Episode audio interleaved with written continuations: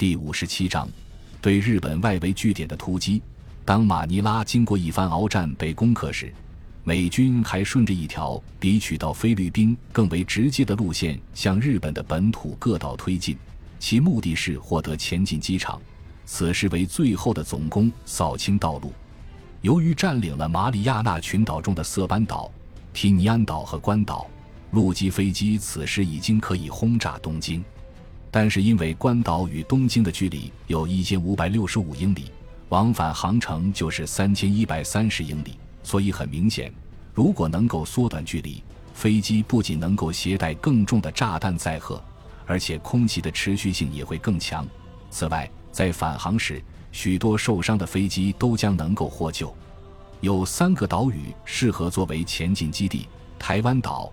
冲绳岛和火山列岛中的硫磺岛，第一个岛屿面积很大，而且有海拔一万四千英尺以上的高山，还有重兵布防，因此攻取这个岛的过程可能旷日持久。冲绳岛长六十七英里，宽七至八英里，攻打的难度要低一些，而且岛上还有两个条件良好的机场。不过从战略上看，它的位置很利于防守。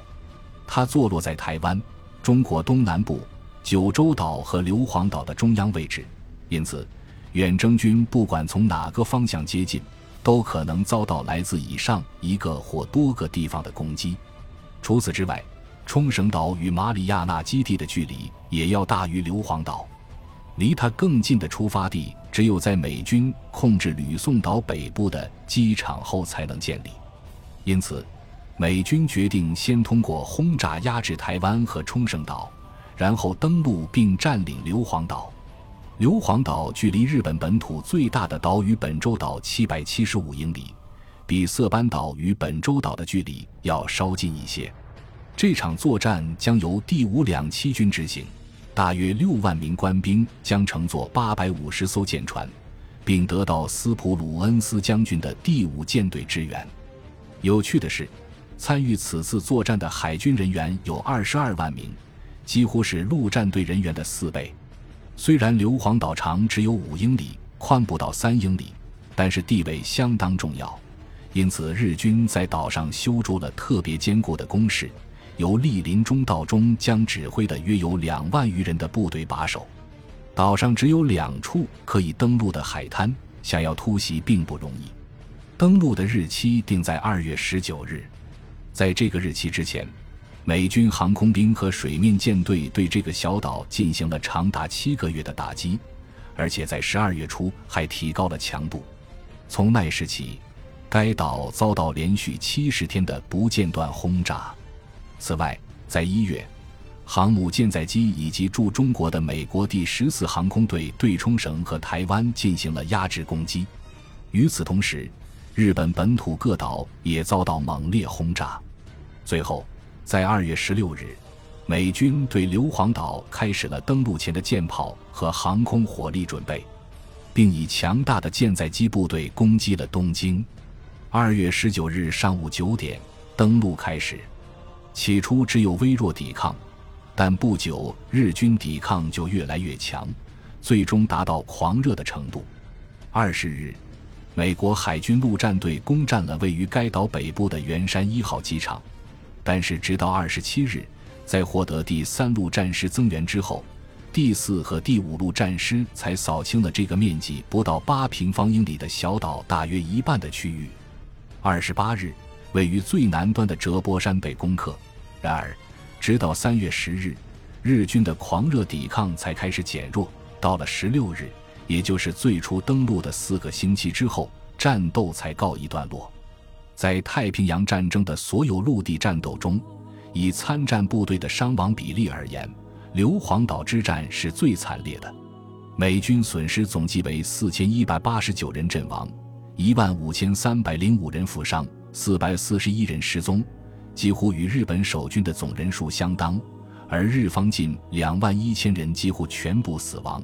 只有不到一百人被生俘，但是这一仗的战略收益相当大，因为正如马歇尔将军指出的，硫磺岛机场挽救了数以百计因为在战斗中受损而无法飞完全程回到马里亚纳基地的 B 二十九。此外，美军获胜后立即在岛上建立了一个战斗机基地，从那里起飞的战斗机可以为来自马里亚纳群岛的轰炸机一路护航至日本。在征服硫磺岛后不到十天。美军就发动了针对琉球列岛的预备攻势，其终极目的是占领冲绳岛。三月二十六日，美国第七十七师在紧邻冲绳岛西面的庆良间列岛登陆。冲绳岛的战略地位非常重要，正如斯普鲁恩斯将军所指出的，这不仅是因为它位于临近九州岛，还因为它可以控制东中国海，继而提供进入黄海和对马海峡的通道。它为针对日本西南部或者台湾以北中国沿岸地区的后续作战提供了踏板。它有相当多的地方可以建设机场，有用于修建大量岸上设施的空间，还有一个受保护的小港湾和两个大海湾，具备相当好的封闭性，很适合用作舰队锚地。虽然有这些优势，但它处在夏末和秋季许多台风的行进路线上。而且日军在此守备力量极强。四月一日，美国第二十四军和第三两栖军乘坐一千四百艘舰船，在猛烈的舰炮轰击和针对冲绳南端喜屋五甲的佯攻掩护下，登上了这个岛屿。这是截至此时在太平洋实施的最大规模两栖作战。斯普鲁恩斯将军担任总指挥，除了美国第五舰队之外。他还可以指挥由海军中将伯纳德·罗林斯爵士领导的一支英国分舰队。美军的登陆地点是冲绳岛西海岸的独谷和加手纳。和在硫磺岛一样，起初遇到的抵抗很微弱，但是到五日，当霍奇斯将军指挥的第二十四军南下进攻首里时，他们发现日本守军主力已经精心构筑了从海岸到海岸。横跨全岛的防线。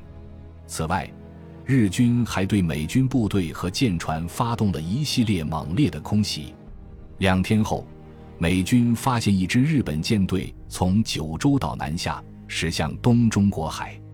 这支没有航空母舰的舰队立即遭到美军攻击，日本战列舰“大和号”被击沉。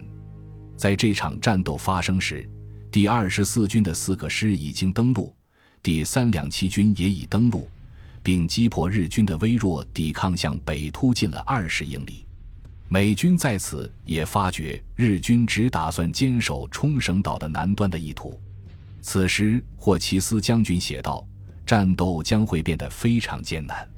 日军有六万五千至七万战斗人员藏这个岛屿南端的地洞里，除了一码一码的炸掉这些工事外。”我想不出还有什么办法能把他们赶出来。日军的火炮特别多，而且他们对炮兵的运用要比迄今为止所见过的军队聪明得多。地形毫无疑问是崎岖不平的，被许多天然和人造的峭壁分割的支离破碎，还有许多石灰岩和珊瑚岩的洞穴。而日军经过长期的建设，部署了充足的防守人员。事实证明。将会变得非常艰难的预言实在太正确了。虽然冲绳岛北部被快速攻占，但是日军已经下定决心在其南端奋战到底。马歇尔将军这样描写那里的空中战斗：在地面上进行残酷战斗的同时，日军还频频对我们在冲绳一带的舰船发动空袭。截至六月中旬，有三十三艘美国舰船被击沉。四十五艘被击伤，这主要是空袭造成的。在菲律宾战役中，美国军队首次充分体验了神风自杀攻击的威力。但是在冲绳，日军的这种攻击变得更有组织，参与的飞机也更多。所谓的八嘎飞机也出现了，这是一种小型的短航程火箭加速飞机，其战斗部中携带了一吨多炸药。它是为了搭载在其他飞机上而设计的，可以悬挂在中型轰炸机下面，然后在其自杀飞行员的引导下，对目标进行火箭助推的俯冲。它实际上就是德国 V 一飞弹的有人驾驶型号。日军是考虑到其巨大的飞机损失而研究出这种攻击方式的。他们试图以战争史上前所未有的冒险来弥补技术上的不足，而如果他们肯听从其技术人员的劝告，采用威力更大的战斗部，很可能就会成功了。在美国战略轰炸调查中，我们可以看到，从1944年10月到冲绳战役结束，日军飞机进行了2550次神风自杀攻击。其中有四百七十五次获得了命中目标或者尽失并造成破坏的结果，所有类型的战舰都受到了损伤，其中包括十二艘航空母舰、十五艘战列舰、十六艘轻型航母及护航航母，但是没有一艘大于轻型航母的军舰被击沉。被击沉的舰船约有四十五艘，其中大部分是驱逐舰。